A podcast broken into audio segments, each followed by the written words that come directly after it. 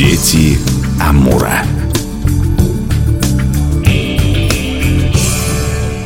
У микрофона Анастасия Магнус. Здравствуйте. В этой программе мы часто говорим о том, как живут коренные народы наши, но иногда заглядываем в далекое прошлое. И вот сейчас как раз тот случай. Замечательная тема, и впервые у нас в гостях Тамара Година, практикующий археолог, старший научный сотрудник Музея археологии Хабаровска. Тамара, добрый день. Здравствуйте. Тема так звучит у нас «Стереотипы об археологии». Пойдем копать динозавра. Если это как вопрос рассматривать, то, конечно, не часто его можно услышать очень много связанных с этой профессией мифов, легенд. Ну, наверное, самое распространенное, что мумии оживают и гоняются потом там за археологом. Ну, а он их, соответственно, утихомиривает с помощью всяких своих финтов. Да, есть такой стереотип. Он, конечно, не самый популярный, но в топе. Профессия археолог. Ну, это историк, верно? Да, по большей части это историк. И у нас учат на истфаке, сейчас это соединенный факультет, но тем не менее, учат именно археологии направлению. Нет, именно учат учитель истории, общество знаний, образования, там юриспруденции, я сейчас не знаю. Археологии у нас здесь не учат, к сожалению. Это нужно заканчивать аспирантуру, самое ближайшее это Владивосток, Чита.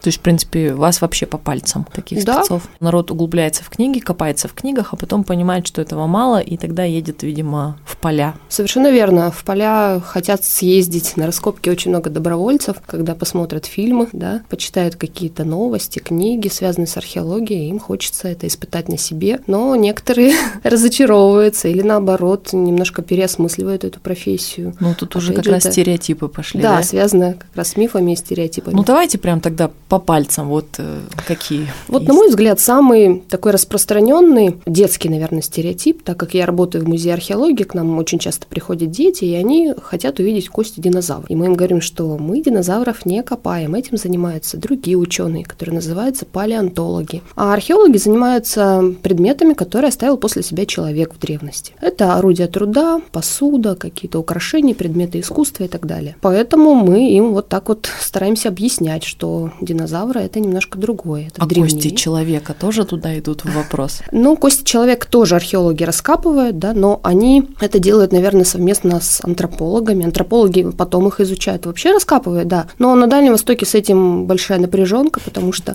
у нас... Костей э, нет. Нет, кости есть, но они плохо сохраняются. Или то, что есть, они, ну, совершенно не древние, я бы сказала, несколько сотен лет. Особенности нашей почвы. Она очень кислотная, и костные останки, вообще любая органика, практически за 500-800 тысяч, может быть, лет она просто исчезает. А нам интересны именно находки, там, палеолит, неолит. Это тысячи лет до нашей эры, поэтому, к сожалению, не сохраняются. Круто. Древняя древность. Да, Наверное, когда верно. детям это рассказываешь, они под впечатлением. Конечно. И у нас есть территориальные фишки наши, можно так сказать. У нас, допустим, найдено в нашем крае самое древнейшая, одна из самых древнейших в мире керамических посуд, посуда, керамика, осиповская культура, это около 15 тысяч лет. Нигде практически в мире не лепили посуду вот такой древности. Когда мы говорим, что что-то у нас ровесники пирамид, так у нас тут гораздо древнее. Да, гораздо ровесники мамонтов, можно так сказать. Ну вот э, это такой первый миф, что именно копают, чем занимаются.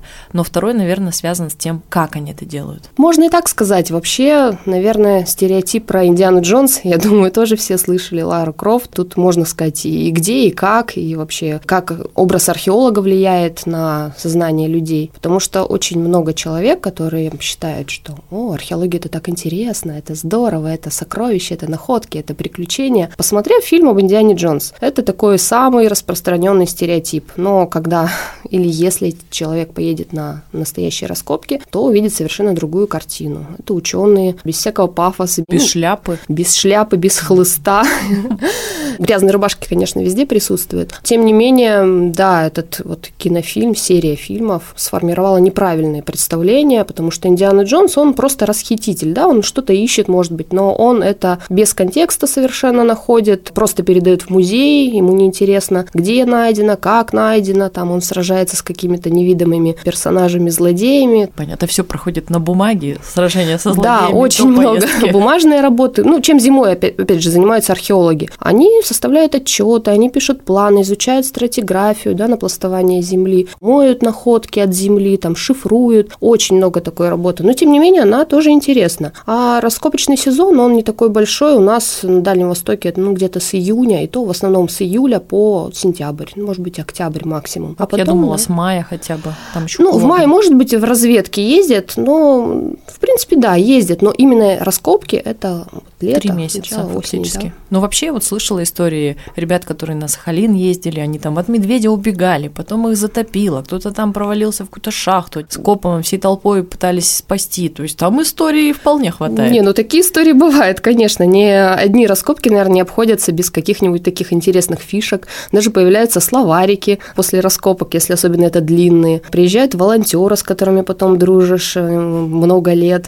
Конечно, это интересная профессия, очень очень. Ну, наверное, самое главное, что белые пятна истории закрываются. Да, но это, чтобы их все закрыть, это, наверное, даже не знаю, сколько должен сотен лет пройти. Вообще археологи раскопали очень маленький процент того, что у нас скрыто под землей. И областей в археологии тоже много. Есть подводная археология, есть воздушная, есть экспериментальная, этноархеология, индустриальная археология, историческая, доисторическая. То есть тут можно перечислять и перечислять, и каждая область своеобразна и интересна. Кажется, нам надо следующую программу посвятить как раз этим областям, что такое воздушная археология или индустриальная. Да, вполне объяснить. возможно, это будет очень интересно. Так, ну тогда давайте пока перейдем к следующим заблуждениям, их там у нас да. десяточек-то точно Такое есть, противоположное заблуждение образа Индианы Джонс – это второй образ, такой бородатый, волосатый мужчина, который грязный вечно, с лопатой, живущий в лесу у костра, вечно такой всем довольный, поющий песни у костра под гитару. Это вот такой образ археолога, но он сформировался еще давно, наверное, еще у людей советского периода,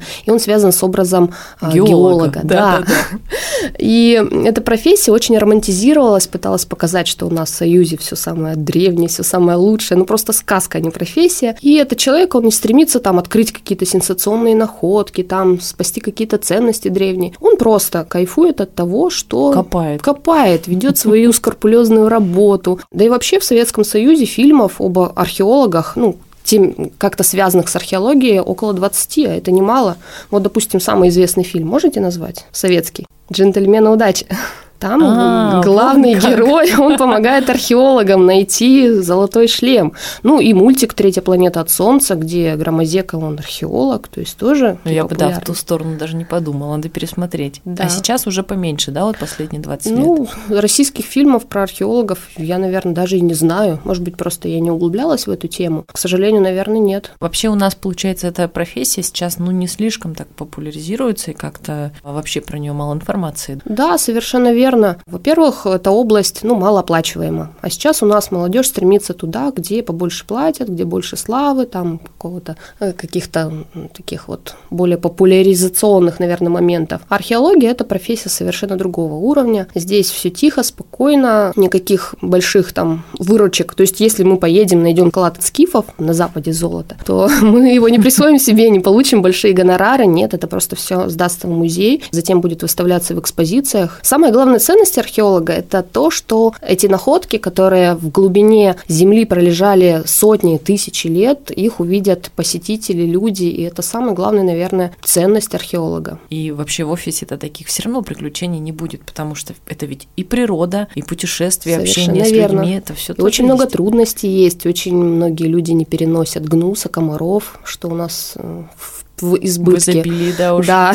Я ездила на раскопки, где были студенты, и вот девушки-студенты приезжали в домашних пижамах, и так удивлялись, а, а в чем, говорит, спать-то? То есть они совершенно не знали, куда они едут, что это лес, это от населенного пункта пункта километры и совершенно... А в чем спать, кстати? Еще одно, видимо, такое ну, футболки. Гнус, и ночью тоже там активизируется всякое кровососущее братья, какие-то специальные, длинные, с длинным рукавом, кофты. Ну, когда жарко, это не очень помогает. В основном в палатках зажигают какие-то репелленты, средства от комаров. И на самом раскопе это все окуривается, так сказать. Ну, потом на второй-третий день вообще привыкаешь к комарам в чае, это как дополнительный белок, и ничего там такого страшного нет. Вот, в принципе, два два микро заблуждения и раскрылись. Еще что-то интересное. Касаемо, допустим, нашего Дальнего Востока, многие считают, что у нас здесь совершенно ничего нет, ну, какие-то камни, да, вот самая археология – это Великий Новгород, берестяные грамоты, ски, золото скифов, или если не говорить про Россию, это египетские пирамиды, индейцы, майя, ацтеки. Но, конечно, это все на слуху. Это все связано с тем, что популяризируется по телевидению, да, читается в книгах. А на Дальнем Востоке у нас тоже очень древняя интересная история. Она начинается еще с эпохи палеолита, когда люди с э, Сибири пришли сюда, освоили через наш Дальний Восток Америку по Беринги. Это был такой перешейк сухопутный, существовавший в палеолите до 15 тысяч лет назад, по которому шли стада животных, и по ним люди передвигались за этими стадами, в том числе заселяя новые территории. Затем вот появление древней посуды, очень богатая и разнообразная история неолита, нового каменного века. Затем великое переселение народов, да, это у нас на конец Железного века, начало Средневековья. Великие империи на территории нашего края, вообще Дальнего Востока, Джурджени, племена Махе. Многие об этом не знают, но это все известно, археологи знают, мы стараемся это, конечно, популяризировать, но не всегда получается, но тем не менее у нас очень насыщенная, так сказать, интересная находками история. Ну вот не получается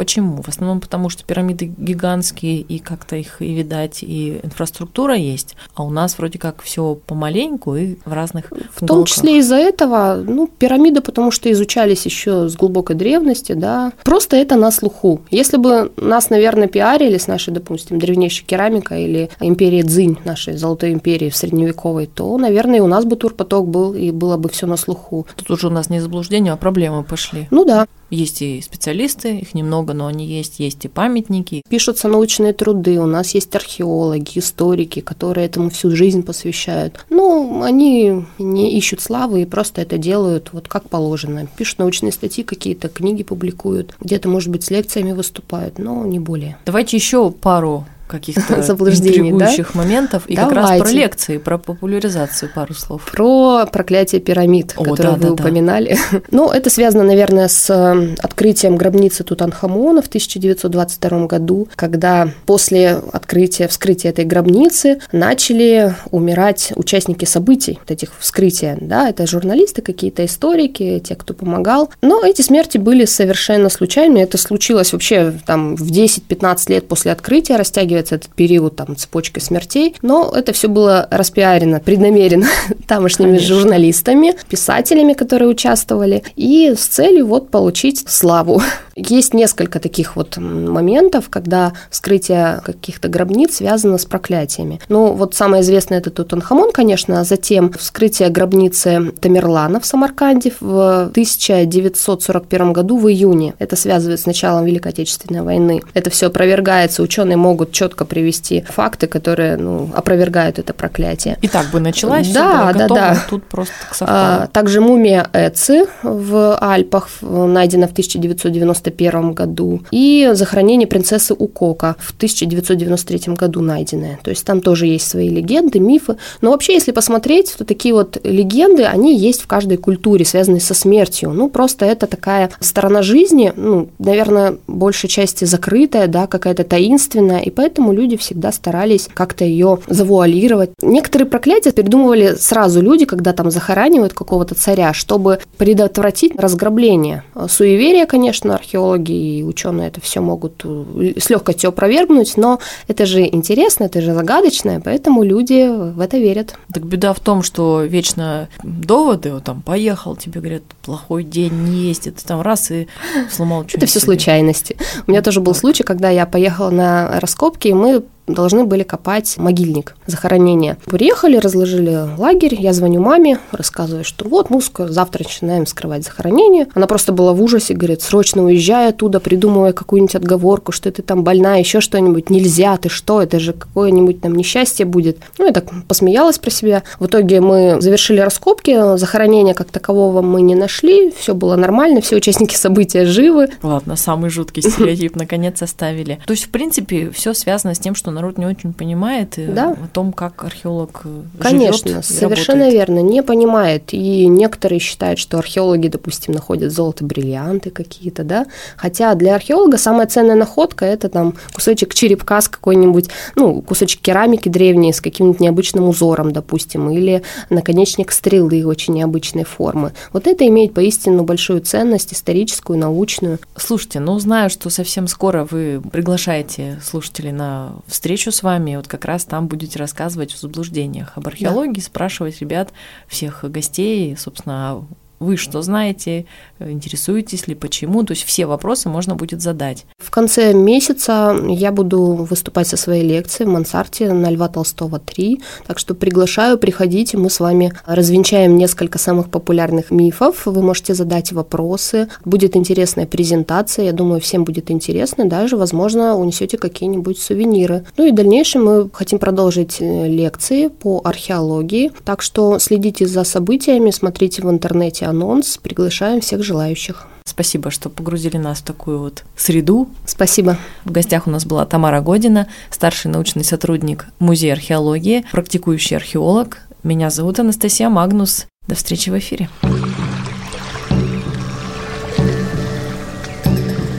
Дети Амура.